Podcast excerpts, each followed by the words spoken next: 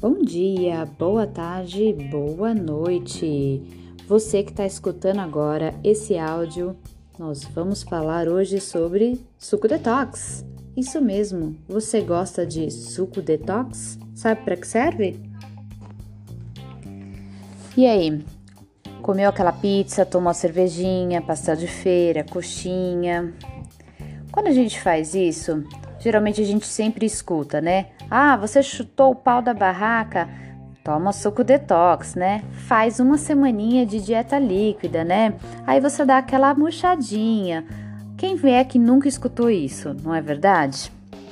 Então, hoje em dia a gente sempre tem uma receitinha de suco detox na mão para poder dar aquela murchadinha depois da gente chutar o balde, depois da gente colocar o pé na jaca, não é verdade? Mas você realmente sabe a importância do suco detox? Você sabe como ele trabalha no nosso organismo? Eles ajudam em um processo natural, conhecido como detoxificação. Acontece principalmente no fígado e é muito importante para metabolizar, ou seja, ajudar num processo de medicamentos e toxinas que precisam ser eliminados do nosso corpo. Esse processo ele ocorre de modo muito saudável e é preciso de alguns nutrientes e compostos bioativos que estão presentes em frutas e verduras que são usados nesses sucos. E é sempre importante lembrar que geralmente esse suco sempre tem couve, não é verdade?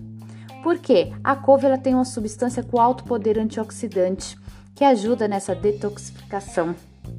E como será essas receitinhas? O que, que a gente pode colocar nesses sucos?